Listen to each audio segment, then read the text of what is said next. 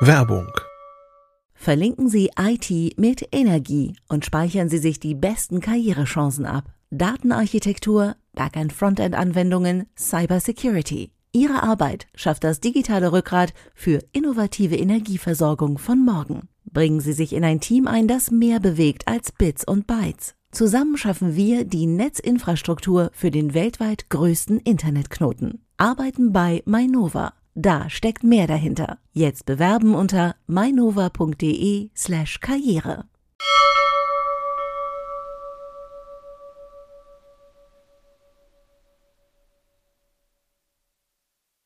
Heute in CT Uplink Daten verschlüsseln per Software oder mit spezieller Hardware. Bis gleich.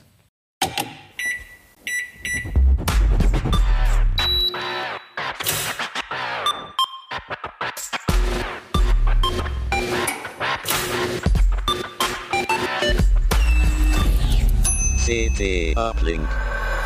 Hey, herzlich willkommen bei CT Uplink. Mein Name ist Achim Bartschok und ich habe eine ganz frische CT mitgebracht, die CT Nummer 4 und darin geht es um viele verschiedene Themen, unter anderem um Photovoltaik, um Ryzen CPUs, äh, Städte im CT Digitalisierungsranking, aber auch äh, gibt es einen Praxisleitfaden Verschlüsselung, da geht es um Datenverschlüsseln mit Software, aber auch spezielle Hardware, die wir getestet haben.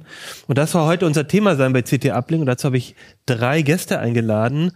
Und das sind ähm, Lutz Labs, Jan Schüssler und Christoph Windeck. Und ähm, genau, ich stelle euch kurz vor, äh, oder ich stelle euch mal selber vor. Lutz, du bist bei CT für welche Themen zuständig? Was machst du so? Ich kümmere mich um Speicher aller Art, also Laufwerke, SSDs, Festplatten, USB-Sticks und so weiter und so fort und natürlich um irgendwelchen anderen Krams, der an der Seite liegt. Aber ähm, in diesem Fall habe ich mich um die Hardware tatsächlich gekümmert, um die Speicher, die mit denen man so die Daten mit sich herumträgt. Genau, du hast uns heute auch schon ein paar mitgebracht. Da, die gucken wir uns auch gleich nochmal an, die so ein bisschen spezieller sind, ähm, die nämlich eine Verschlüsselung quasi von, von sich aus mitbringen. Äh, ja, Jan, du genau. bist bei uns. Ich äh, ja, kümmere mich hauptsächlich um Windows-Themen. Also Windows, Windows 11 systemnahe Software, wo Verschlüsselung ja zum Beispiel dazugehört, wenn man es per Software macht. Mhm. Ja. Sehr schön. Und Christoph, was machst denn du so? Ja, ich, äh, ich mache, ähm, ich bin Besitzer eines Gemischtwarenladens. ähm, Im Moment teste ich so Einplatinencomputer, aber ich teste auch äh, Prozessoren, PCs, ähm, alles Mögliche, auch mal Speicher und so. Und äh, diesmal habe ich den Einleitungsartikel geschrieben zu diesem Thema Verschlüsselung, weil ich mich auch sehr viel um hardwarenahe Security-Themen kümmere, zum Beispiel auch UEFI, BIOS, Sicherheit und solche Geschichten. Das spielt ja schon ein bisschen in diese in dieses Thema mit rein. Auch das Trusted Platform Module zum Beispiel, das TPM äh, wird da verwendet und das sind so die Themen, an denen ich viel oder, oder zu denen ich versuche immer mehr zu lernen. Genau, und du bist einer der ähm, Moderatoren unseres Schwester-Podcasts Bitrauschen. Das stimmt. Das äh, kann man hier auch immer mal wieder da bewerben. rede ich gerne über Prozessoren, ja. Genau, immer auch eine Empfehlung wert. Ja, sehr schön.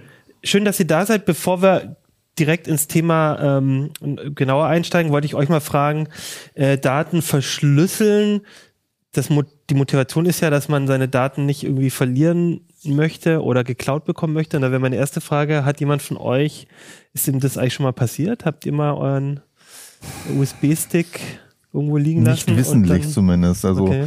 bei der Masse an USB-Sticks, die so in so einem Redakteursleben an einem vorbeiziehen, weiß man vielleicht manchmal nicht mehr, ob die Kinder dann irgendwie einen mitgenommen haben, ja. wo noch ein paar Daten drauf waren, die man mal irgendwo eigentlich nicht in die Gegend streuen wollte, aber ich weiß zumindest von nichts das ist ja auch zumindest das, ähm, das Problem dabei. Man kriegt das ja vielleicht gar nicht mit, dass die Daten ähm, weggekommen sind, genau. sofern sie nicht irgendwo einem dann wieder unterkommen oder mhm. ja, genau. Hm.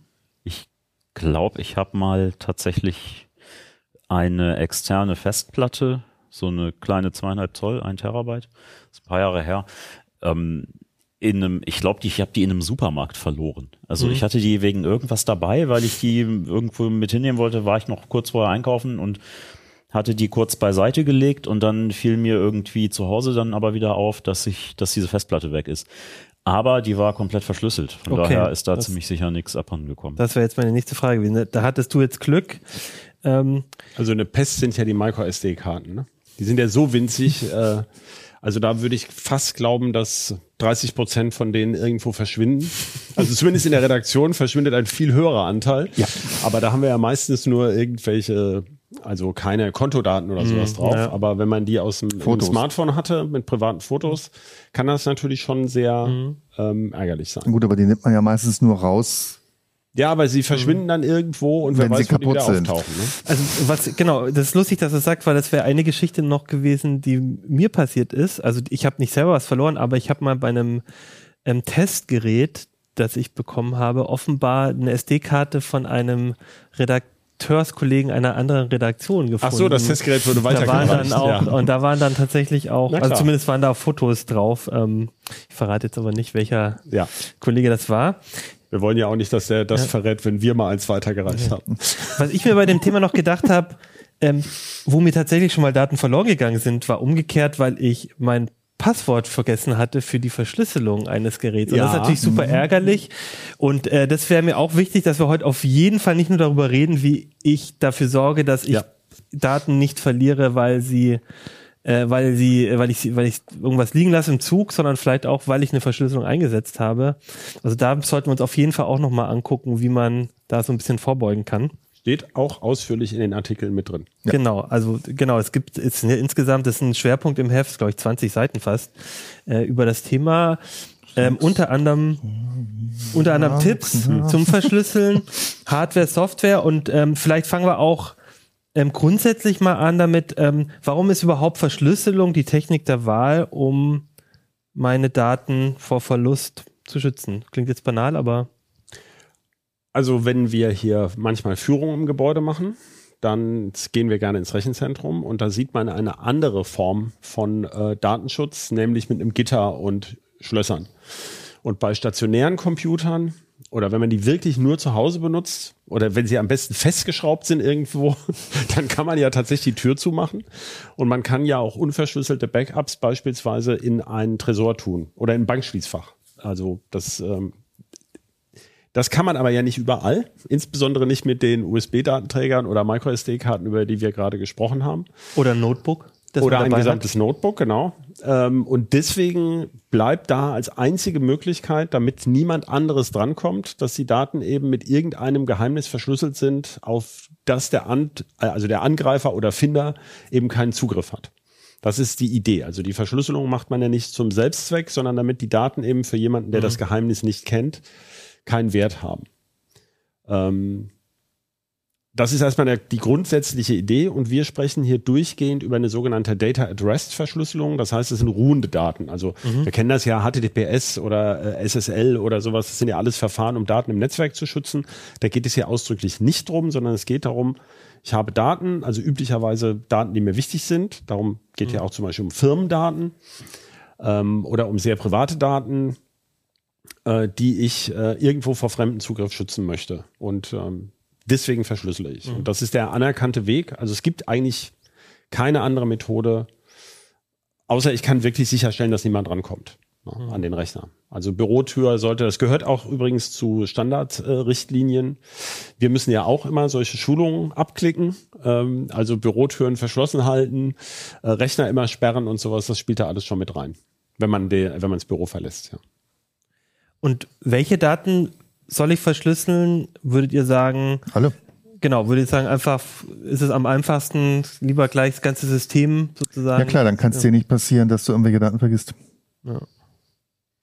Also auch wenn man quasi sagt, eigentlich ist nur der Fotoordner das, was ich Egal. habe, nachher hat man dann doch irgendwie in einem anderen Ordner was gespeichert. Also ja, vor allen Dingen, es, es tut ja nicht weh. Ja. Also ähm, die Prozessoren sind heute schnell genug, dass äh, keiner mehr merkt, dass es überhaupt verschlüsselt wird. Genau, weil ähm, Verschlüsselung schon Rechenzeit kostet. Ja, aber dafür gibt es ja extra AES-Einheiten in den Rechten, in den Prozessoren inzwischen und äh, Also selbst bei Smartphones und Notebooks, es gibt keinen messbaren Einfluss auf die Akkulaufzeit oder die Performance mehr. Das liegt unter anderem auch daran, dass zum Beispiel heutige Smartphone-Prozessoren, also ich würde selbst, ich muss jetzt lügen, aber ich glaube selbst 100 Euro Smartphones haben schon mindestens vier Kerne, eher sechs. Und dann rechnet das einer runter und selbst in den ARM-Kernchen sind eben auch schon Verschlüsselungseinheiten. Lutz hat es gerade angesprochen, AES, also Advanced Encryption Standard, ist auch der Verschlüsselungsstandard der Wahl für Data at Rest. Da sollte, braucht man eigentlich gar keine große ähm, weiteres Hirnschmalz reinzustecken. Das gilt bisher als sicher.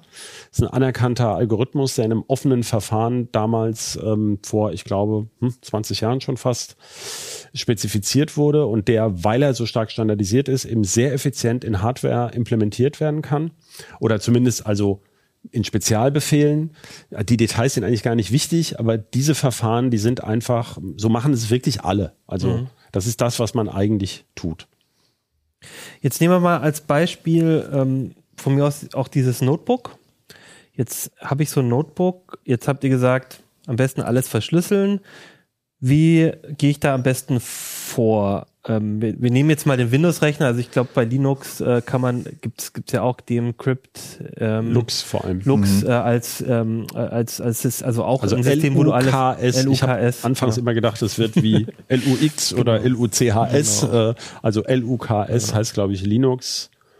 Uh, hm, hm. Hab ich auch Ich vergessen. habe ich es ausgeschrieben in dem Artikel. Ich habe es extra nachgeguckt. Ich vergesse es jedes Mal. Okay, aber also ich würde jetzt einmal aber das Windows das Windows Notebook mal denken, ähm, wie, wie gehe ich da jetzt vor? Was, was sollte ich machen? Du Ja, installierst Frage- Windows. Was? Du installierst Windows. Okay, weil Ja, naja, also ja, ja. genau. Und dann ist also Windows Internet und äh, das ist von Haus aus verschlüsselt, ist das oder muss ich da ein was Windows versucht auf einem modernen Gerät automatisch eine Verschlüsselung zu aktivieren. Mhm. Vor allem die Windows Home Edition hat ja diese äh, Geräteverschlüsselung, nennt sich das. Das ist ja eigentlich BitLocker ohne Optionen. Also du kannst es ein- oder ausschalten, Mhm. ansonsten nichts konfigurieren daran. BitLocker ist die Systemverschlüsselung, die Von- Windows irgendwann mal, glaube ich, in den Pro-Version eher eingeführt hatte und Ja, das war zuerst die Genau. Ultimate-Version und Enterprise nur und dann ging das irgendwann in die und seitdem ist es in der Pro-Version halt Okay. drin. Also eigentlich ist es in jeder Version außer Home. Mhm. Ähm, genau, nur dass die Technik jetzt in Home eben auch drin ist, aber du halt sie nicht wirklich konfigurieren kannst. Und die Idee ist, dass auf jedem halbwegs modernen Notebook beim Installieren von Windows bereits die Verschlüsselung aktiviert wird. Mm. Und damit die scharf geschaltet werden kann, eigentlich äh, man sich mit einem Microsoft-Konto anmelden soll. Ähm, und daraufhin dieser äh, sogenannte Wiederherstellungsschlüssel, also ist eine Art ähm, Notfalltür in die Verschlüsselung, ein, äh, ja, ein, ein, ein Ersatzschlüssel sozusagen, wenn irgendwas kaputt geht. Ähm, äh, damit dieser Schlüssel im Microsoft-Konto abgelegt Mhm. werden kann. Und äh, das äh, ja, funktioniert nicht immer bei einer sauberen Neuinstallation. Mhm. Ähm, bei Windows 11 habe ich es jetzt auch äh, immer wieder erlebt, dass diese äh, Systeme nach einer Neuinstallation, wenn ich ihn dann aber zwinge, ein lokales Benutzerkonto zu nehmen, Mhm. die Verschlüsselung trotzdem scharf geschaltet ist. Also das haben wir immer wieder erlebt, dass äh, Leser auch sowas beschreiben. Die wussten gar nicht, dass es verschlüsselt ist oder dass man irgendwie einen Wiederherstellungsschlüssel sichern müsste. Mhm. Und dann ist so dieses klassische Ding, da geht mal irgendein Microsoft-Update, wo Mhm. ein Firmware-Update gemacht wurde. Irgendwie hackelt es dann mit dem TPM, ein Trusted Platform Module bei der, äh, beim Systemstart.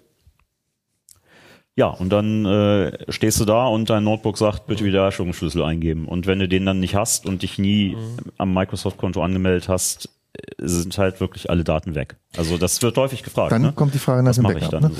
so? Ja, aber äh, da wäre noch Genau. mal, äh, genau, vielleicht lass uns da nochmal einhaken. Also, das heißt, wenn ich jetzt heute ein modernes Notebook mit Windows 11 kaufe, dann wird das wahrscheinlich eh alles schon mit eingestellt sein. Ja. Wenn ich, das machen ja durchaus einige von unseren äh, Zuhörern wahrscheinlich auch so, vielleicht kein Microsoft-Konto habe, so, äh, ähm, ja, Online-Konto habe und das mit dem lokalen Konto habe, sollte ich aber auf jeden Fall reingucken in die Geräteverschlüsselung, ob es aktiv ist und kann ich da dann trotzdem diesen Recovery Key mir holen, auch ohne Konto? Also du kannst dir den im Zweifelsfall holen. Ich hatte es jetzt bei Windows 11 in, den, in der neuesten Version gesehen, dass diese ganze BitLocker-Systemverwaltung auch nicht mehr zugreifbar ist über die Systemsteuerung. Ähm, das ist natürlich ein bisschen blöd. Ähm, ich sag mal so, das Einfachste ist eigentlich, sich temporär mal mit einem Microsoft-Konto anzumelden und dich dann wieder abzumelden. Äh, der Witz ist, du kannst dich ganz normal anmelden damit und dann aber auch in Windows Home äh, in deiner Kontensteuerung, in der, äh, in der, in der Kontenverwaltung, in der Einstellung-App einfach sagen, ähm, stattdessen mit einem lokalen Konto anmelden. Und das, er, der erlaubt es auch. Sagt aber, dein Gerät ist verschlüsselt, du musst bitte den Wiederherstellungsschlüssel jetzt mindestens einmal irgendwo hinsichern. Dann sicherst du den und kannst auch Windows Home danach ganz regulär mit einem Offline-Konto benutzen. Also der will dieser Zwang, dass man wirklich, nein, nur mit Microsoft-Konto ist tatsächlich nur bei der Ersteinrichtung. Und das ist unter anderem genau aus diesem Grund. Weil man eben sicher gehen will, dass irgendwo ein Wiederherstellungsschlüssel gesichert ist. Darf ich dazu kurz was sagen? Aber gerne. Das ist im Grunde abgekupfert von dem Mobilbetriebssystem. Das muss man ganz klar sagen. Also das gab es früher in dieser Form nicht. Das ist erst bei Windows 11, dass das in Home so aktiviert, so automatisch aktiviert ist oder auch bei den Neugeräten, wenn man sich erstmals da einloggt. Und ähm, Microsoft hat ja, also versucht ja die Geräte, es gibt ja auch viele Tablets, äh, diese Surface Tablets zum Beispiel, und so sind die im Grunde auf die Idee gekommen, Windows immer mehr ähnlich zu verwalten für die Privatleute wie eben so ein Smartphone-Betriebssystem. Und bei den Smartphone-Betriebssystemen ein, ein Android oder ein iOS-Telefon ist ja im Grunde ohne ein Benutzerkonto bei Google oder Apple gar nicht vernünftig nutzbar. Na, das ist ja gleich das Erste, was du machst, dass du es da einrichtest. Und wenn du das machst, diese Geräte sind auch immer verschlüsselt. Bei, also ich habe es extra nachgeguckt, bei meinem Android-Telefon kannst du es gar nicht mehr abschalten.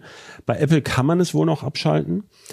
Äh, aber auch bei diesen Betriebssystemen ist dieser, also bei, also da gibt es nicht in dem Sinne einen Wiederherstellungsschlüssel, aber es gibt eine Funktion zur Wiederherstellung aus diesem Konto heraus. Das heißt, auch da ist es ganz wichtig, dass dieses Konto sicher geschützt ist. Also diese ganze Geräteverschlüsselung hängt an deinem Benutzerkonto. Und dieses Benutzerkonto, deswegen drängen die auch so zur Zwei-Faktor-Authentifizierung und zu solchen Sachen, damit eben dieser Schlüssel für die Verschlüsselung auch geschützt ist und damit du im Falle eines Problems auch sicher wieder an dein Konto kommst, um eben die Daten wiederherstellen zu können auf deinem Gerät. Ja. Deswegen ist das so ein bisschen, das ist auf den ersten Blick alles total widersinnig, aber es erklärt sich sozusagen aus der, aus der Herkunft von den Smartphone-Betriebssystemen, wo du eben nicht mit einem 40-stelligen Schlüssel herumhampeln willst, wenn du das äh, irgendwie einrichtest. Wobei ich da jetzt äh, insofern widersprechen würde oder ähm, zumindest argumentieren würde, um das zu machen, brauche ich natürlich trotzdem nicht unbedingt ein, ein Benutzerkonto. Also ich glaube, da Microsoft hat da schon auch eine Motivation, uns diese äh, ihre Konten äh, anzubiedern so ein bisschen, weil so ein Recovery Code, den kann man sich ja auch Macht aber keiner. Ja, lass mich noch ausreden. Lokal speichern. Ja. Das Gefahr, Gefahr ist natürlich nur, jetzt kommen wir zu meinem Fall, wo ich Ja. Daten verloren habe. Äh, die dürfen natürlich nicht auf dem Rechner liegen, die, oder die müssen irgendwo anders, aber ich würde es trotzdem jedem, glaube ich, empfehlen, wenn er diesen Recovery Code erstmal gucken, wo liegt der wirklich, liegt der wirklich irgendwo? Ja. Und vielleicht mache ich mir noch mal eine Kopie, die ich Keine Kopie. Also eine Hardcopy. Ja, drucke ich es mir aus, drucke ich mir aus, genau, drucke ich mir das, Ja. drucke ich es mir aus und leg's irgendwo ab, damit ich das auf jeden Fall irgendwo habe. Ich, also ich muss wissen, dass das da ist, weil ich hatte das tatsächlich schon mal so, dass ich bei einem Update, genau wie du es gesagt hast, ich hatte ein Update, irgendwas ist schiefgelaufen, ich weiß bis heute nicht was genau, und ich hatte diesen Recovery Key, dachte ich. Ich hatte nicht nur einen, ich hatte irgendwie vier, weil Ja. ich von verschiedenen ähm, Windows-Versionen, von verschiedenen Rechnern und am Ende hatte ich dann doch nicht genau den, den ich brauchte und ich hab, äh, musste dann alles neu installieren. Aber hier mal zu der Sache mit dem Microsoft-Konto. Ne? Das habe ich jetzt, und zwar als ich diesen Artikel geschrieben habe äh, für die Ausgabe 4, dachte ich, das ging mir das auch durch den Kopf. Ich dachte, ja, aber warum muss man den Leuten dafür ein Microsoft-Konto aufquatschen? Also Entschuldigung. Und aber jetzt denkt das mal durch. Die Menschen, die diese, die, das Gros der Menschen, die Windows 11 Notebooks kaufen und einfach voll nicht wissen, was sie machen eigentlich, die überhaupt Ja. keinen Plan davon haben. Sagt denen bei der Ersteinrichtung, wir speichern das jetzt in eine Textdatei, die liegt da und da, die sicherst du dir bitte weg. Machen die Menschen nie. Und sag ihnen, du musst jetzt bitte einen USB-Stick anklemmen, um das Ding in Betrieb, um deinen Schlüssel darauf zu sichern. Hat man auch nicht zur Hand. Ähm, du musst ihn jetzt bei der Ersteinrichtung einen Drucker verbinden. Kann auch nicht jeder machen. Und dann hast du zwangsläufig die Überlegung, wo kann das Ding hin? Ja, natürlich. Eine Internetverbindung habe ich noch am ehesten und dann landet das Ding halt in der Cloud. Also es ist eigentlich total schlüssig, das so zu machen. Na, Ob man das mag, steht ja auf dem anderen Ja, Platz. ja, genau. Und du kannst es ja abschalten. Also du kannst die Geräteverschlüsselung, um das nochmal ganz klar zu sagen, du kannst eben nichts dran rumverwalten. Also du kannst nicht, ähm, bei, bei BitLocker kann man bei dem richtigen BitLocker, sozusagen Für dem Pro- Pro-Version, Enterprise-Version, ja. hast du mehrere Möglichkeiten, wie der Schlüssel ver verwaltet werden kann. Du kannst auch ein anderes Verschlüsselungsverfahren einstellen und, und, und. Du kannst auch externe Datenträger damit verschlüsseln, da kommen wir nachher noch drauf. Ähm, das geht eben alles bei Home nicht, aber du kannst es sehr wohl abschalten. Aber d- deswegen hatte ich das mit den Smartphone-Betriebssystemen ähm, erwähnt. Das sind Geräte, die werden relativ häufig verloren oder gestohlen. Und ähm, es, der Impuls der Industrie ist auch gedrängt, wirklich von Sicherheitsforschern, bitte verschlüsselt einfach. Und wie, das ist eine, eine, am Ende eine gute Möglichkeit für Laien, wie die Daten wirklich verschlüsselt beziehungsweise an dieses Nutzerkonto gebunden sind, die von Laien auch beherrschbar ist, weil du nämlich eigentlich nichts tun musst, außer das Microsoft-Konto einrichten. Ja. Natürlich nutzt das Microsoft aus, das möchte ich nicht in Abrede stellen, aber das tun eben alle im Markt. Ähm, die Alternative ist dann eben mit Linux, da kannst du das alles zu Fuß machen, wenn du möchtest, oder es eben abzuschalten, man sollte es nur wissen. Aber grundsätzlich ist also ein großer Vorteil von BitLocker, wir haben jetzt macOS immer außen vor gelassen, da gibt es das auch, das nennt sich Firewall 2 ähm, ist, dass das im Betriebssystem integriert ist. Das gibt's, BitLocker gibt es jetzt seit über einer Dekade, also ich glaube seit 12, 15 Jahren. 2006, glaube ich, ne? mit Vista kam das zuerst. Ja, und das ist 2007. erprobt, gilt, also die eigentliche Verschlüsselung gilt als sicher. Wie gesagt, es gibt natürlich immer Leute, die meinen, da könnte eine Backdoor drin sein und so weiter. Das kann sein. Aber auf jeden Fall schützt es die Daten sicherer, als wenn sie nicht verschlüsselt werden, wären. Und ähm, das sind die Verfahren, die mit am reibungslosesten funktionieren, die überhaupt auf dem Markt sind. Und deswegen sind die durchaus erstmal, das ist immer die erste Überlegung. Ich würde es erstmal damit machen. Wenn ich jetzt die Überlegung habe, es nicht damit zu machen, ähm, dann würde, dann fällt mir sofort ein Veracrypt, was früher TrueCrypt war. Ist das für euch ähm, eine interessante Alternative oder hat sich das jetzt eigentlich überlebt mit dem, mit BitLocker und dass das jetzt überall eh mit drin ist? Also, Verschlüsselung? Also Veracrypt ist eine, naja. ist, ist eine eigene Software, die kann man installieren auf dem Rechner und dann kann man damit sowohl einzelne Ordner schaffen, in denen eine Verschlüsselung, also Ja, du kannst Container- Container, genau, Container das, oder gleich eine ganze Festplatte oder gleich das ganze System. Genau, also Container erscheinen dann als virtuelles Laufwerk, werden die eingebunden mit einem eigenen Buchstaben, aber es ist im Prinzip eine Containerdatei. Ähm, du kannst beliebige Laufwerke damit verschlüsseln. Naja, Veracrypt, also ein Punkt ist halt, Veracrypt ist plattformübergreifend. Ja, Also du kannst Veracrypt-Datenträger auch mit Linux verwenden, mit Mac, also mit allen Betriebssystemen, für die es Veracrypt gibt. So und ähm, da ist BitLocker halt schon mal ziemlich eingeschränkt, weil Kannst du von einer Veracrypt verschlüsselten Platte dann auch ein Linux oder ein Windows booten zum Beispiel? Ich meine ja. Bei einer Veracrypt-Verschlüsselung bin ich nie so weit drin. Du kannst, ähm, Das wäre ja ein Vorteil Ich meine ja. BitLocker, Doch, doch, ne? du kannst, kannst ja, beides installieren. Du musst natürlich dann jeweils alle Partitionen auch verschlüsseln, wenn die entsprechend geschützt sein sollen. Aber das kannst du machen. Ja. Also das Veracrypt gibt es in einer Version, die du einfach im laufenden System starten kannst. Das musst du nicht mal installieren. Deswegen kann man damit auch Sticks verschlüsseln Da gibt's ja diese und das auf den Stick mit draufpacken und so. Aber es gibt eben auch eine Version, die dann eben vor dem Betriebssystem bootet und dann die Platten entsperrt und dann startet das normale Betriebssystem. Aber das ist echt was für Cracks. Also das ist natürlich weitaus komplexer in der Verschlüsselung, äh, in der in der Einrichtung ähm, als eben so ein BitLocker. Aber es ist eine Möglichkeit, um äh, zwei Betriebssysteme aufs System zu kriegen. Jetzt hast du, Christoph, schon ein paar Mal erwähnt, äh, TPM und ähm, Sicherheitschips, die, die in modernen Computersystemen ja auch drin sind. Ähm, wie spielt das zusammen mit solchen, also mit, mit, mit, äh, mit den betriebssystemweiten Verschlüsselungssystemen wie BitLocker oder aber auch mit, ähm, mit sowas wie Veracrypt? Also mit Veracrypt spielt es erstmal gar nicht zusammen, das TPM.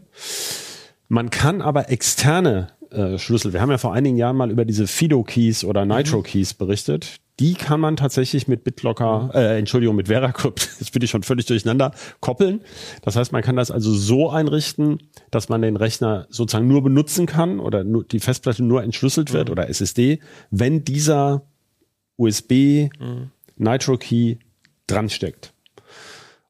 Dann muss man nicht mehr dem TPM vertrauen und man muss auch nicht BitLocker vertrauen, aber man muss dann diesem Nitro Key äh, vertrauen. Das hat eben den Komfort, dass man mit einem kurzen Passwort zum Beispiel oder sogar ohne Passwort relativ sicher ist. Weil diese, an diesen Nitro Key, du hast mal einen benutzt, ne? Da, da meldet es gibt auch welche, wo man sich mit Fingerabdruck Ja, anmeldet. genau. Und äh, man hat dann, man vertraut dann einfach einem anderen, in dem Fall ist es, glaube ich, sogar ein deutscher Hersteller bei NitroKey und es gibt auch ein NitroKey mit offener Firmware. Also das ist, wenn man da ähm, Sorgen hat äh, oder eben aus Prinzip den Amerikanern nicht alles zuwerfen möchte, kann man das so machen. Beim TPM, ich möchte vorher noch einen Schritt zurückgehen, Ja, weil das, gerne. ich habe das jahrelang tatsächlich selber überhaupt nicht verstanden, was an, warum BitLocker ähm, was der eigentliche Witz ist, weil ich immer gedacht habe, bei Verschlüsselung, da muss ich doch irgendwo mal ein Passwort eingeben und so weiter. Genau, wollte ich auch noch fragen. Genau. Ja, warum muss ich da eigentlich kein Passwort? Und wieso muss ich kein Passwort eingeben und es soll trotzdem sicherer sein? Mhm. Der Witz ist diese Verknüpfung der Verschlüsselung mit einem passwortgeschützten Benutzerkonto. Das ist der ganze Witz. Das ist bei Smartphones ganz genauso. Also es funktioniert wirklich genau wie bei Smartphones. Nur der angemeldete Benutzer kann das entsperren. Das heißt, die Login-Daten sind sozusagen mit der Entsperrung dieser Verschlüsselung verknüpft. So. Und das hat zwei Implikationen. Das eine ist, das Ganze funktioniert nur dann so, wie man das denkt, wenn man nicht noch einen anderen Nutzer für dasselbe Gerät einrichtet, der zum Beispiel ohne Passwort sich anmelden kann. Das ist sozusagen der absolute Sockenschuss. Ähm, man muss dann wirklich jedes jedes Benutzerkonto muss auch sicher geschützt sein. Also die Sicherheit von dieser Verschlüsselung hängt an der Sicherheit des Benutzerkontos. Und jetzt kommt das TPM ins Spiel. Damit man sich trotzdem komfortabel anmelden kann. Bei Windows hat ja dieses Hello zum Beispiel. Das wird ja oft, viele wissen gar nicht, was Hello genau ist. Also Hello ist nicht eine Funktion, das ist mit der Kamera. Also es gibt so eine Tiefenkamera, die in manchen Notebooks steckt, die, ähm, die gilt als relativ sicher, so wie Apples Face ID. Aber auch die mit dem Fingerabdrucksensor, das ist auch Hello. Und mit PIN auch. Und die PIN PIN heißt auch. auch, ist auch Hello. So. Ja. Und der Witz ist, dass diese Verfahren, biometrische Verfahren und eine kurze PIN, die sind nicht per se sicherer als ein langes Passwort, sondern die sind deshalb sicher, weil du es nicht unendlich oft äh, Mhm. nach, also wenn du es fünfmal falsch versucht hast, dann wird es immer langsamer. Ne? Naja, und weil sie an das Gerät gebunden sind. Ne? Genau, Anders ich komme noch dazu. Ja. Also es wird immer langsamer, du kannst nicht einfach unendlich Passwörter durchprobieren. Und das zweite ist, ähm, dass du, du kannst zum Beispiel einstellen, auch nach zehnmal falsch anmelden, lösche ich alles. Also wenn das einer einfach versucht, dann ist sind eben alle Daten weg. Das ist bei sensiblen Daten auch die richtige Lösung. Aber dafür muss jetzt also irgendeine Funktion im Hintergrund muss das ja steuern mit dieser Bremse sozusagen und muss das ausführen. Da muss es also irgendeine Art Controller geben. Und tatsächlich läuft da schon eine Software. Und, und jetzt kommt das, was ich lange nicht verstanden habe. Die PIN, die du da eingibst von Windows oder dein Gesicht, das ist ja nicht das Schlüsselgeheimnis. Und das ist ja auch logisch, dann könnte es ja auch keinen Wiederherstellungsschlüssel geben, wenn das das Geheimnis wäre. Sondern das eigentliche Geheimnis ist ein Zufallswert, weil das das System selber ähm, erzeugt und den schützt dieser Chip, dieses Trusted Platform Module. Spezialchip auf dem auf dem Ja, die sind sogar integriert. Das Mhm. ist ein Controller, der, der in, in den meisten Fällen ist ja gar nicht physisch vorhanden, sondern der steckt im Intel-Prozessor oder im AMD-Prozessor. Mhm. Und da drin liegt ein Geheimwert und der wird nur freigegeben, wenn du die richtige PIN eingegeben hast. Und deswegen kann der das dann eben auch entsprechend schützen.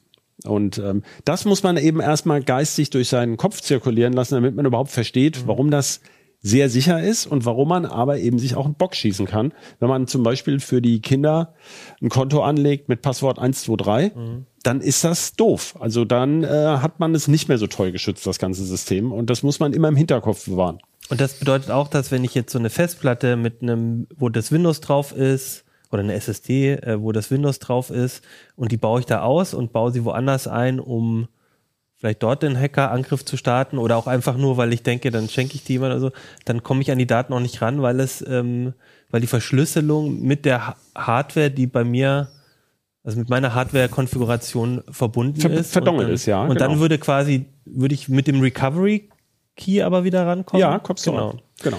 Und auch, das, ich hatte, das war ein Beispiel bei mir letztens. Ich hatte ja, das hatte ich auch, weiß gar nicht, ob es ein Ableger erzählt hat, aber auf jeden Fall auch bei uns mal im Newsletter, dass ich eine CPU äh, bei mir ein Problem hatte und ich die ausgewechselt habe. Auch da habe ich dann sofort die Meldung bekommen, hey, hier wurde eine neue CPU Genau. eingebaut. Genau. Äh, und dann hatte ich gleich das Thema wieder mit dem, mit der Verschlüsselung. Und das ist eben ein Grund gewesen, warum manchmal das mit diesen Firmware-Updates zu Problemen führen kann. Es gibt in ganz selten mal gibt's bei den TPMs auch Probleme, die durch ein Firmware-Update gelöst werden. Das ist also im BIOS-Update ist ein Stück Code drin, der für das TPM zuständig ist. Also du machst ein BIOS-Update von deinem System und dabei wird auch das TPM verwendet und dann heißt es, hier hat sich was geändert, bitte Wiederherstellungsschlüssel eingeben. Denn äh, das könnte ja auch eine böswillige Manipulation gewesen sein. Genau, das muss genau so funktionieren. Und vielen Leuten ist nicht bewusst, dass sie BIOS-Updates machen, bei manchen Geräten, wenn du ein Windows-Updates machst. Also zum Beispiel bei Geräten von Dell und den Surface-Laptops von äh, Microsoft werden die BIOS-Updates über das Windows-Update ausgeliefert. Bei Apple übrigens auch. Also da kommt ja die Firmware auch über das integrierte Update-System. Geht übrigens mittlerweile auch unter Linux. Da ist es noch seltener, aber da gibt's extra einen Verteilmechanismus für. Und deswegen ist das auch wie gesagt, das alles löst der Wiederherstellungsschlüssel, den man halt haben muss. Ne? Den hat Achim jetzt ganz bestimmt auch immer. Deswegen, also ja, ich hab, ähm, ja, ja, ich habe leider immer noch sehr viele und ich speichere Ja. die alten lösche ich natürlich auch nicht, weil ich denke, vielleicht Naja, also wie, ich würde wirklich raten, das war kein Witz, ich würde sie abschreiben. Ja. Und zwar deshalb, ähm, wir haben mal, also wenn du, äh, Rudi, unser Druckerexperte, also auch so Tintendrucker-Tinte, selbst wenn sie nicht im Licht liegt, ist vielleicht nach zehn Jahren gar nicht mehr so lesbar, wie du dir das vorgestellt Okay. hast, oder nass geworden. Also Bleistift auf säurearmem Papier kannst du sehr, sehr lange noch ja, lesen. Nach zehn Jahren ist, glaube ich, mit dem Windows-Schlüssel dann noch nicht mehr so wichtig. Nein, oder? aber das muss man sich klar machen. Also der ist echt wichtig und den auf dem Datenträger nur zu haben, das reicht nicht. Den muss man wirklich auf Papier haben und am besten auf zwei Papieren. Also wir haben alle die Flutkatastrophe im Ahrtal.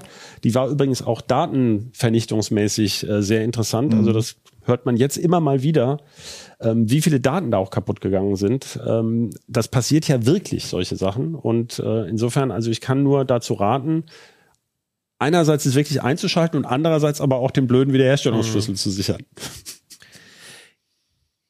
Jetzt habt ihr vorhin schon so gesagt, naja, äh, vor allem unterwegs, man kann ja zu Hause, wenn der nur zu Hause steht, ähm, dann greift da doch keiner zu. Da kann man sich aber natürlich fragen, naja, es gibt ja immer noch das Internet als Angriffsvektor. Und da wäre meine Frage, ist denn Verschlüsselung auch hilfreich, wenn man jetzt äh, über das Netz irgendwie angegriffen wird? Nein.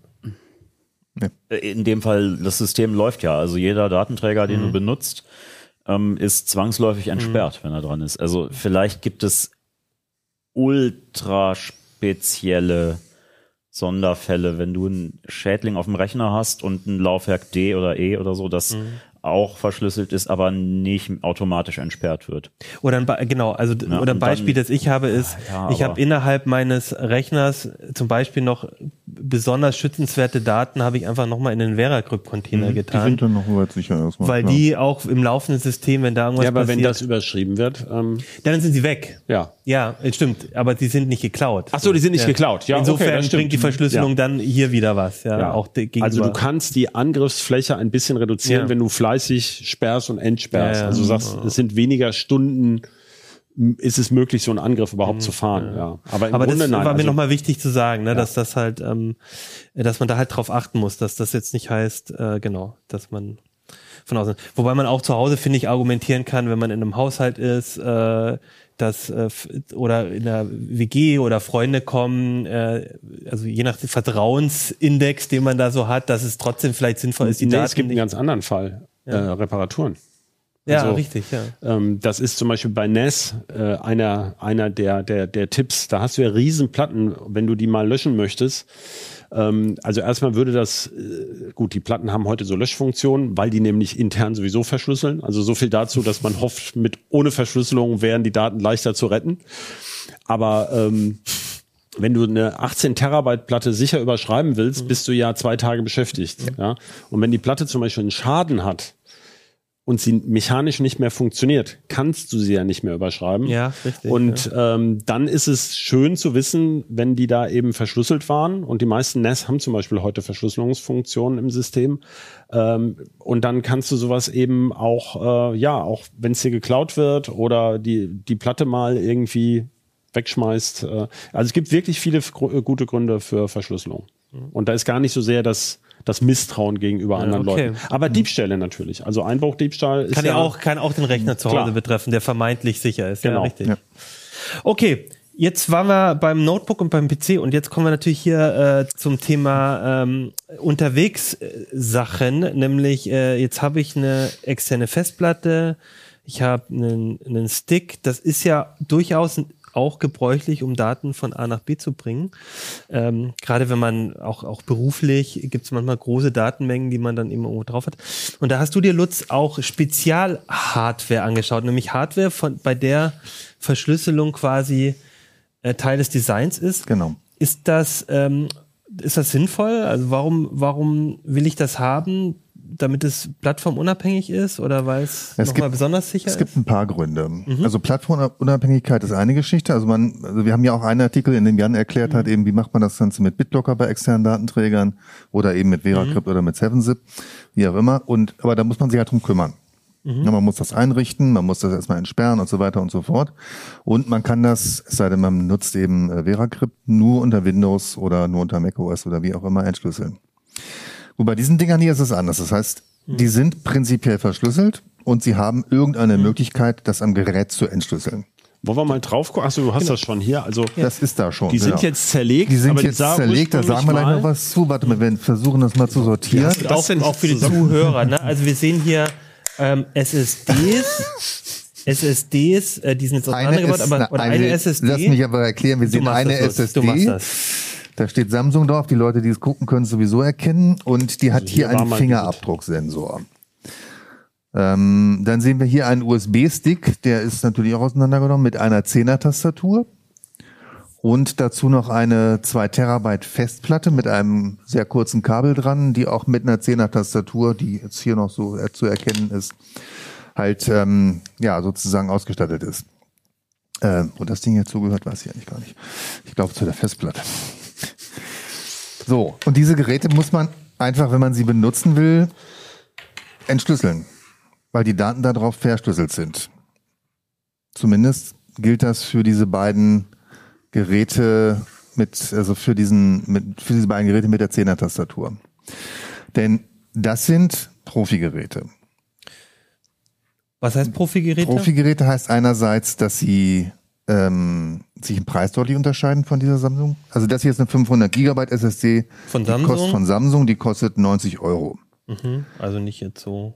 Nicht so, der, nicht so schlimm. Aber- Dieser USB-Stick mit 64 Gigabyte kostet 300 und die Festplatte mit äh, 2 Terabyte kostet auch 300. So, Mhm. roundabout.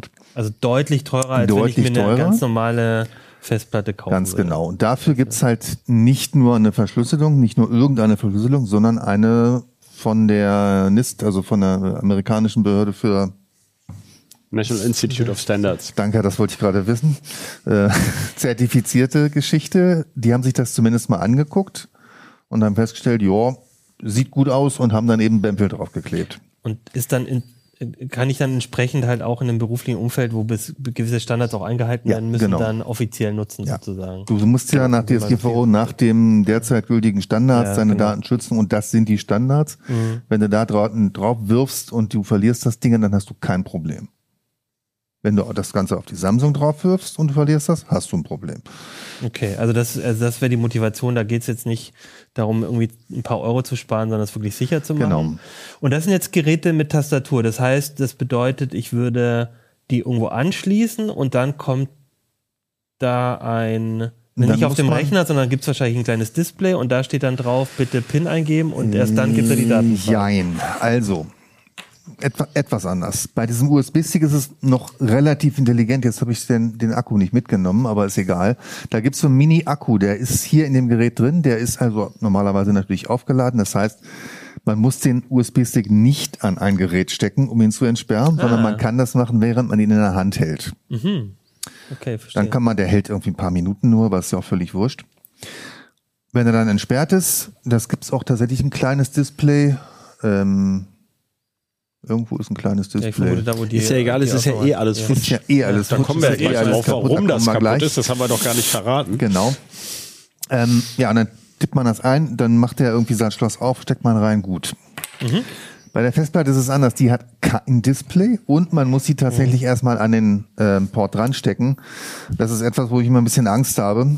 Also eine Festplatte, während sie irgendwo quasi hängt, äh, dann noch mal ein bisschen drauf rumzudrücken, was ja auch mal so eine gewisse mechanische Belastung ist für die Festplatte. Das ist wirklich eine Festplatte, keine SSD. Das ist wirklich eine Festplatte. Die Dinger gibt's auch mit SSD. SSD kosten dann natürlich noch ein kleines Kostet bisschen mehr. Noch mehr, ja. Mhm. Genau. Sehr schön. Ähm, Genau, und wenn wir gleich dabei sind, die Samsung SSD kann man einerseits mit einem Fingerabdrucksensor entsperren, also mit einem vorher ähm, eingelesenen Fingerabdruck, oder eben per Software, da gibt's von Samsung eine entsprechende Software dazu. Gut. Für welche Betriebssysteme? Windows und Windows, Mac OS macOS und Android. Android. Ah, ja. Man kann das Ding also auch wirklich an ein Android-Smartphone dran packen. Ja. Also funktioniert auch, ja. Mhm. Ich habe jetzt vergessen, wie schnell. Es war nicht fürchterlich schnell an meinem, wenn, wenn auch zugegebenermaßen etwas älteren Galaxy S10. Aber ähm, so, dass man irgendwie was rüber kopieren kann. Also funktioniert alles ganz Na einfach. gut, die meisten äh, günstigeren Smartphones haben ja sowieso, obwohl sie einen USB-C-Anschluss haben, nutzen sie ja nur Eher USB, USB 2.0. 2.0, ganz genau. Also bei 40, 50 Megabyte ist da sowieso Schluss pro Ist sowieso- Sekunde. Ja.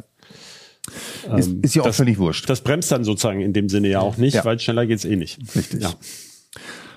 Ähm, genau, das gibt's für die und bei welch, welchen, welches Betriebssystem man hier nutzt, das kann man also auch an irgendein Oszilloskop stecken, was eine USB-Buchse hat, wo man irgendwelche Daten Smarte Fernseher möchte. ist oft ein Grund. Da Genau. würde man aber jetzt nicht unbedingt ein FIPS Nee, genau. ein zertifiziertes Gerät für 300 Euro nehmen. Das ist zum Beispiel ein Anwendungsbereich für die Samsung SSD. Wenn man ähm, äh, zum Beispiel Fotos mitnimmt und anderen Leuten zeigen will ähm, am Fernseher, ähm, dass man die eben, selbst wenn man sie verliert, ist sie halt geschützt wegen Fingerabdruck und man kann sie, braucht aber keine Software, um sie zu entsperren, die man, weil man ja auf dem Fernseher üblicherweise keine Software installieren kann.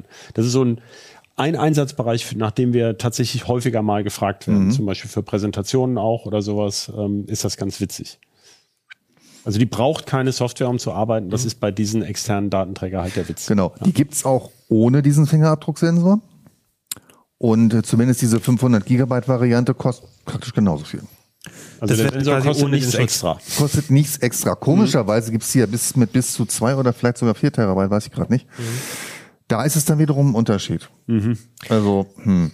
Aber genau, und wie sieht's dann aber mit dem also Schutz aus? Also jetzt klingt das für mich ja total nett, aber sind die jetzt alle gleich gut, was den Schutz von deinen Daten angeht? Also sind die wirklich eine super Sache, um Daten geschützt zu lassen? Also ich vermute jetzt die beiden, die vom NIST zertifiziert sind, die sind auch schwer zu knacken oder gar nicht, hoffentlich.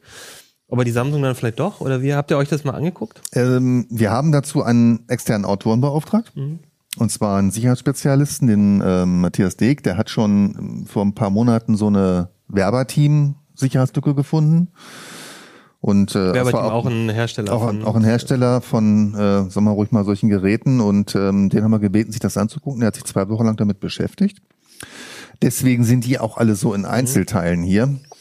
Äh, bei dem USB-Stick hat er leider mit Hilfe von äh, etwas Wärme und Aceton das nicht geschafft, das Ding in Heile auseinanderzunehmen.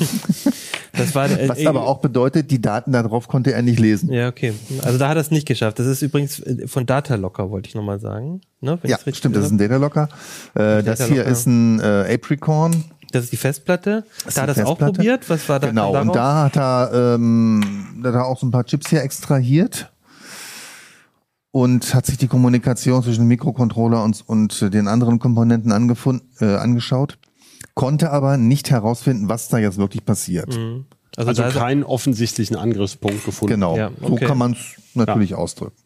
und bei der Samsung, Bei der Samsung SSD hat er, ähm, gibt es ja eigentlich zwei Angriffspunkte, nämlich einerseits den Fingerabdrucksensor. Da ist ja seit dem iPhone eigentlich bekannt, ähm, seit den ersten iPhones, da wurde ja auch relativ schnell der Sensor geknackt. Wenn man einen Fingerabdruck von dem entsprechenden Besitzer hat, dann wird man es wahrscheinlich auch schaffen.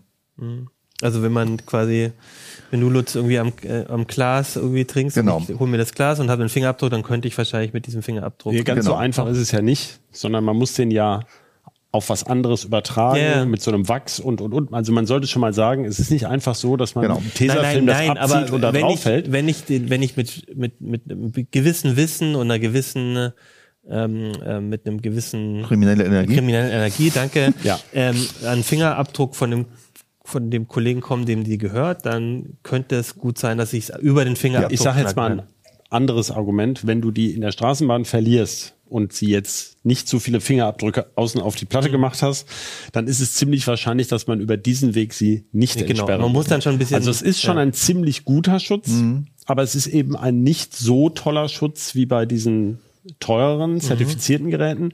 Man sieht es auch direkt, das hat er auch erklärt, das ist durchaus Bestandteil dieser ähm, des stärkeren Schutzes, dass diese Schaltungen hier vergossen sind. Also da ist ein Epoxidharz drauf, damit man eben nicht so gut an die Chips drankommt.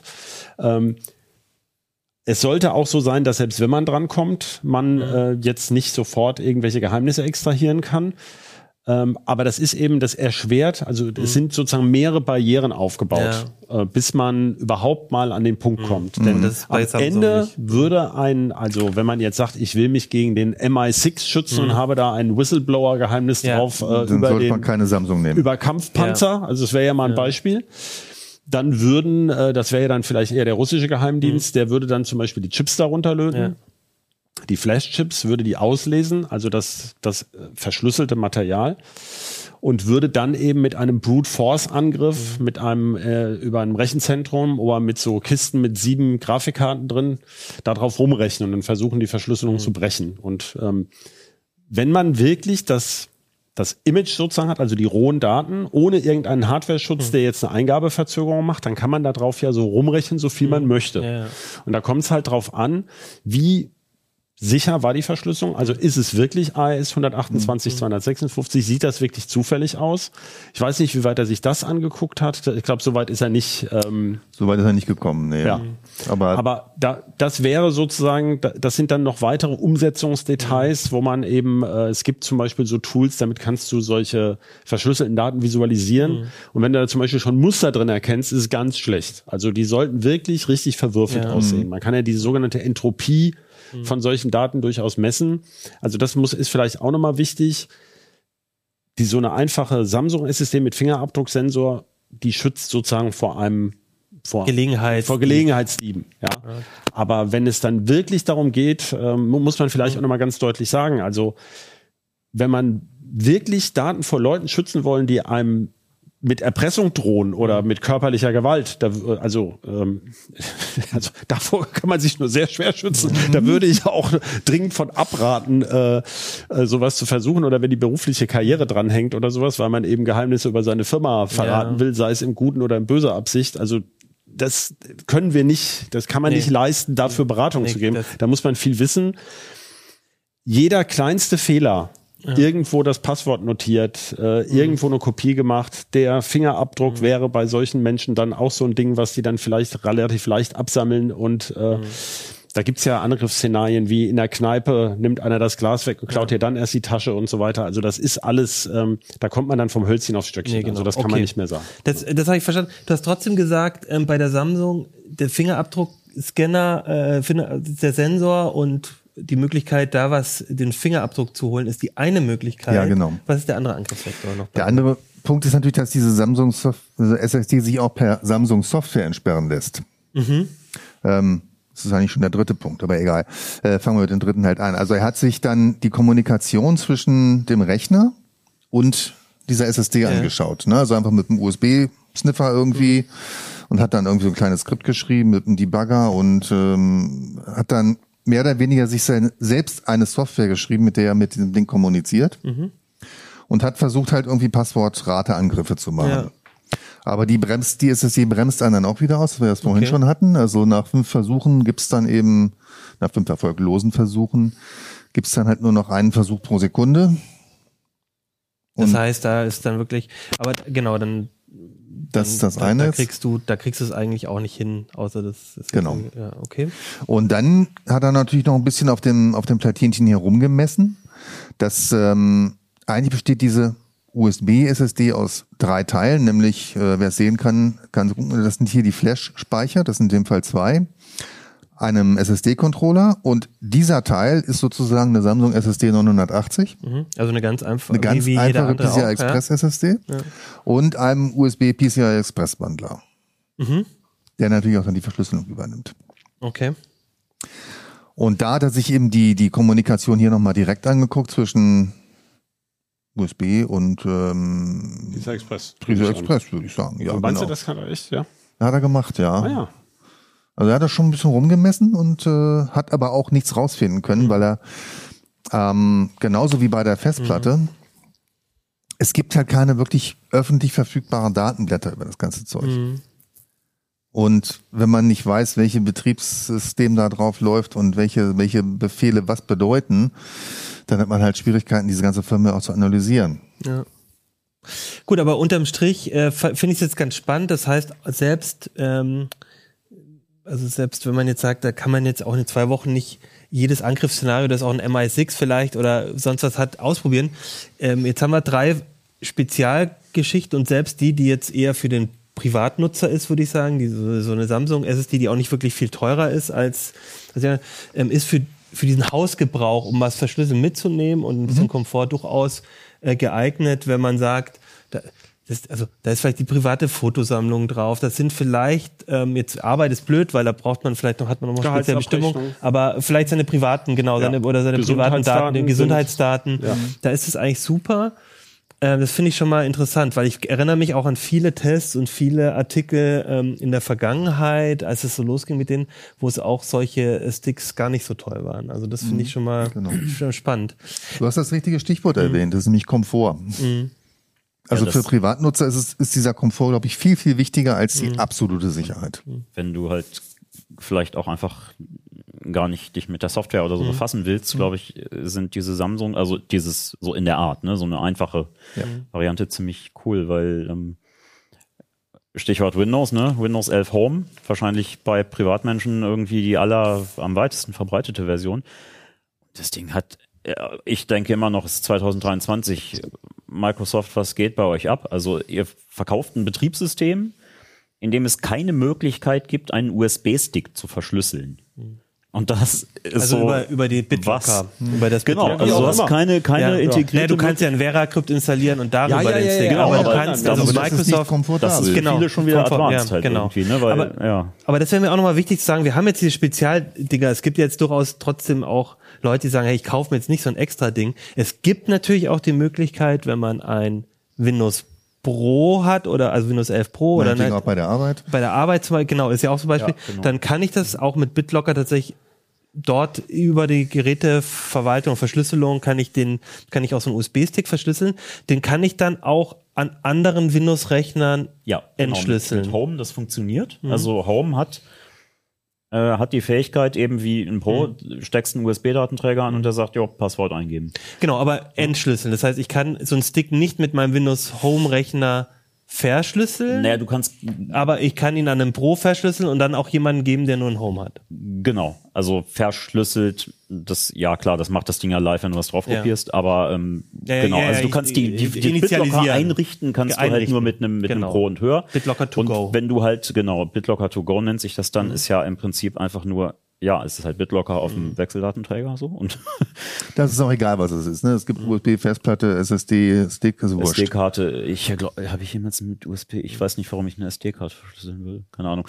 Ähm, aber, aber genau, also ne, das ist einfach, wenn es per USB ist, dann ist es BitLocker to go. Und du musst an einem fremden Rechner dann ein Passwort eingeben. Da musst du ein Passwort eingeben. Du kannst auch so Sachen machen wie äh, das, das sind eben so diese Feinheiten von BitLocker irgendwie, ne, dass du sagen kannst, an diesem Rechner steht's automatisch entriegeln. Ne? Und ähm, das kommt ja auch so ein bisschen aus dem BitLocker war ja ursprünglich aus dem Firmenumfeld äh, halt, ne? Und das mit BitLocker kannst du zum Beispiel als Admin in einem, in einem äh, Active Directory halt sagen, ähm, es soll gar nicht möglich sein für die Active Directory Do äh, Domain-Mitglieder einen USB-Stick anzustecken an ihren äh, kleinen PC und darauf Daten zu kopieren, wenn dieser USB-Stick nicht BitLocker verschlüsselt ist.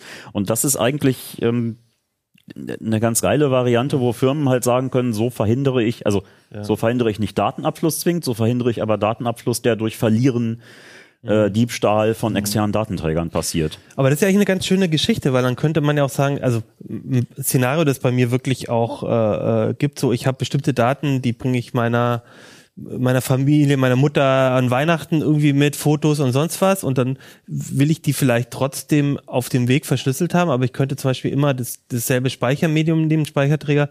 Und dann sagen, auf den beiden Rechnern brauchst du auch gar kein Passwort eingeben, da funktioniert Moment. das einfach, Dann aber müssten die aber beide im gleichen Active Directory sein. Also die müssten beide fernverwaltet sein. Ja, so du nicht kannst, wenn du das äh, als, äh, als, für, äh, als Einzelplatzvariante nutzt, nicht in einem Active Directory, kannst du halt schon sagen, ähm, bei jedem Rechner, wo du den Stick anklemmst, das Passwort eingibst und dann sagen, künftig auf diesem Rechner automatisch Ah, okay. entsperren. okay. Ach so, das, Das kannst du auch. eben, das kannst Cool. du machen auch und dann, wenn du das auf drei Aber du Rechnern brauchst machst, also auf mindestens einem Windows Pro.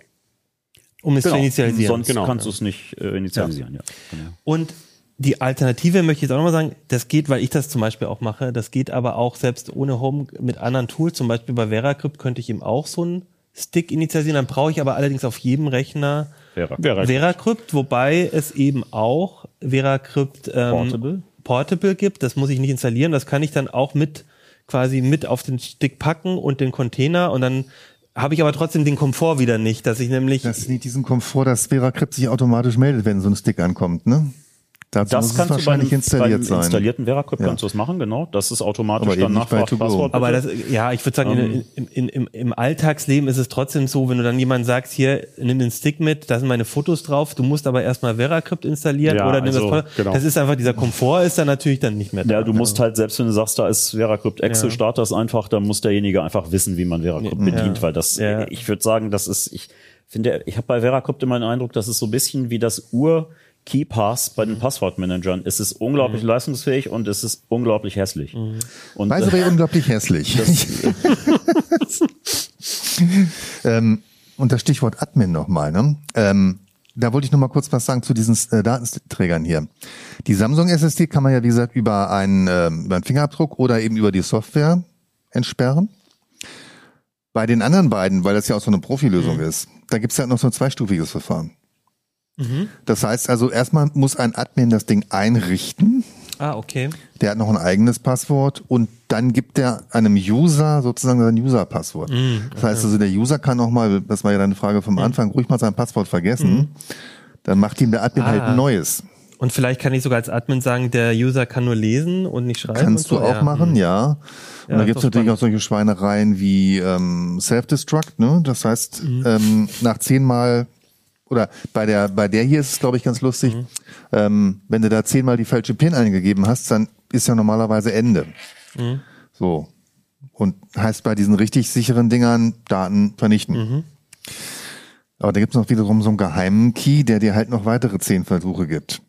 Wenn du sie dann die Platte wieder hast, dann kannst du eben, obwohl da irgend so ein Depp schon mal versucht hat, das zu äh, erra- erraten, das dann nochmal Okay. selbst dir nochmal einen Versuch geben und das, ist alte Passwort wieder also eingeben. Ne? die Daten dann noch nicht wirklich, ja. Oder wenn du an einer, an einer Grenze bist und irgendwo einreist und die sagen, hier, entsperren, kannst du versehentlich den Self-Destruct-Key eingeben. Ah, das, das finde ich übrigens noch spannend, das finde ich immer ein nettes Feature bei VeraCrypt, nämlich, dass du auch einen Container machen kannst, den man entsperren kann und dann sieht man Im äh, Contain Ja. Container. einen Container im ja. Container, dann, sieht, dann, und dann legt man ein paar Dateien rein und dann sieht es so aus, als hättest du den Ist versperrt. das nicht vorne und Dateien, dass das irgendwie von hinten losgeht oder so? Der macht, ja, der macht, also du kannst, ich kenne das bei der, geht das bei Container? Ich weiß es. Also es geht auf jeden Fall bei der, bei der Laufwerks, bei der Ja. Vollverschlüsselung. geht auch bei Containern, ja. Kannst du halt, ja, dann kannst du halt sagen, ähm, Zweigenteil ab, der einfach, ja, frei erscheint, aber nicht benutzt werden kann, darf, Sollte. sollte. Sollte ja. Und ähm, an den kommst du dann eben wirklich nur ran, wenn du das, ja, quasi das zweite Kennwort weißt. Ja, aber jetzt sind wir schon wieder echt bei esoterischen Funktionen. Ja, ja. Ich muss sagen, also das ist immer, wenn dir da einer wirklich dann mit dir ähm, ein bisschen Waterboarding macht, wirst du es wahrscheinlich Ja. doch ausplaudern, würde ich jetzt mal sagen. Und das ist auch, äh, Aber das macht auch keiner an der Das sind solche, das sind solche komischen Gimmicks. ja, dafür nehmen sie sich dann mit. Ja. ja. Also ich finde das, ich finde das, äh, Also ich finde sich, schön ich würde sagen, wer wirklich vor. Border Search Angst hat oder wirklich auch Grund davor hat, Angst zu haben bei Border Search, der sollte halt keinerlei elektronischen Geräte mitnehmen. oder, also sich mit solchen, ein anderes, ein Zweithandy, wo also mit solchen. MacGyver-Methoden sich vor Behörden zu schützen, finde ich immer ähm, Mhm. eine schwierige Idee vom ganzen Konzept her. Leute, wir sind äh, jetzt ganz schön durch alle diese Themen durchgerauscht. Vielleicht noch mal zum Schluss würde ich euch fragen, habt ihr noch mal so äh, zum, zum Abschluss so zusammenfassend so ein, zwei, drei Tipps, die ihr wichtig findet, die man auf jeden Fall beachten sollte? Ich nehme jetzt mal einen vorweg, den Recovery Key auf jeden Fall ausdrucken. Das haben wir jetzt schon mehrfach gesagt, Christoph. Gibt es denn noch sonst was? So, wenn ihr, wenn die Leute da so rangehen, habt ihr noch mal krieg eins? solche, äh, teilweise solche Anfragen, ne? Ja, wie komme ich denn da jetzt ran? Ja, gar nicht. Es ist ne, das ist Sinn und Zweck. Es ist eine Verschlüsselung. Mhm. Ja, aber ich habe das jetzt irgendwie gekriegt und ich soll das äh, für für einen Freund, ich soll das dem entschlüsseln Klar. und äh, Ja, nee, ist das klar. ist äh, ja, ihr müsst das doch wissen. Ihr seid doch die Profis, da ihr kennt doch die ganzen Hintertüren. Es Nein. ist eine AES-Verschlüsselung wie jede andere. Ich ja, hm, also was willst du machen? Ne? Nein. Genau. Wiederherstellungskey weg ist Ende im Gelände so, ne? Und Ja, als Tipp irgendwie für einen privaten Menschen, für einen Privatanwender reicht sowas mit dem Fingerabdruck aus und ist auch relativ günstig, macht auch keinen Stress. Ach so, ich, ja, hm. Und ähm, Unternehmen sollten es nicht benutzen, sondern sich lieber auf was äh, wirklich sicheres verlassen. Und ich hätte noch einen Punkt, den wir noch gar nicht angesprochen haben. Endlich. Ähm, bei die, all diesen Lösungen, bei denen Hardware oder eine proprietäre Software im Spiel ist, die darf ich natürlich sinnvollerweise nur so lange benutzen, wie sie supported werden. Das muss man sich immer klar machen. Die sind jetzt sicher, die sind geprüft worden von, ähm, also wir haben diesen Experten drauf losgelassen und es gab ein Prüfinstitut, das macht hier in Deutschland zum Beispiel TÜV IT. Die prüfen sowas nach diesen NIST-Standards oder nach anderen Standards, gibt noch mehrere Common Criteria-. Aber es kann natürlich morgen oder in acht Jahren eine Sicherheitslücke auftreten. Und üblicherweise, also länger als fünf Jahre, gibt es selten Support dass eben das auch gepatcht wird mit, mit einem Firmware-Update. Und ähm, das gehört bei Verschlüsselung übrigens immer dazu. Also äh, es kann auch in BitLocker oder auch in Veracrypt ähm, übermorgen eine Lücke auftauchen. Also dafür gibt es berühmte Bauspe äh, Beispiele Genau. Wollte wie in OpenSSL. Hardware, nicht nur Hardware, Ja, sondern ja, auch sag ich ja. Ja, genau. Ja. Und man ist darauf angewiesen, dass sie auch gepatcht wird. Also man kann, also, und wir haben also am, am im weiteren Horizont drohen die Quantencomputer, von denen man vermutet, dass sie manche Verschlüsselungsverfahren möglicherweise schneller knacken, als man das bisher eingeschätzt hat. Das heißt also, heute was zu verschlüsseln und sagen, das, entschlüsselt, das ist dann 20 Jahre sicher, das gibt es nicht. Das kann man einfach so sagen. Also man muss bei allen Verfahren darauf gefasst sein, dass es da mal ein Problem gibt und man muss dann hoffen, dass rasch ein Update gibt und das muss man dann auch einspielen. Also man muss das im Auge behalten. Aber für den Alltagsschutz ist also auf jeden Fall klar, Verschlüsselung sollte man haben. Das war ja eigentlich ein super Schlusswort. Dann würde ich sagen, belassen wir es dabei. Ganz wichtig, im Heft oder in der Digitalausgabe unseres Magazins steht, könnt ihr das alles nochmal nachlesen, auch den Test zu diesen äh, Geräten, aber, und das finde ich, wollte ich unbedingt nochmal hinweisen, auch einen tollen äh, Bericht von dem Matthias Deeg, der eben auch erzählt, wie er an so einen, an so eine Festplatte, an so einen Stick, wie er äh, an, so, an diese Technik rangeht. Das fand ich total interessant, das mal so zu lesen. Also das würde ich auf jeden Fall empfehlen. Äh, und ansonsten würde mich vor allem interessieren, was eure Strategie ist. Also ihr, von euch da draußen. Seid ihr auch so wie ich ein Freund der esoterischen Sachen, wie Christoph sagt? Oder, ähm, oder habt ihr, seid ihr da sehr pragmatisch? Würde mich einfach mal interessieren, wie ihr damit geht, umgeht. Schreibt es einfach in die Kommentare oder schreibt uns an uplink.ct.de. Wenn du gleich hier vor dich hin blutest, dann renne ich schreiend weg. Ja, wir lachen gerade alle, weil äh, Jan, Jan versucht gerade alle diese, ähm, Diese Platte wieder nee, zusammenzusetzen. alle nicht, aber die, die wieder zusammenzusetzen und zwar auseinandergebauten Sticks und Platten.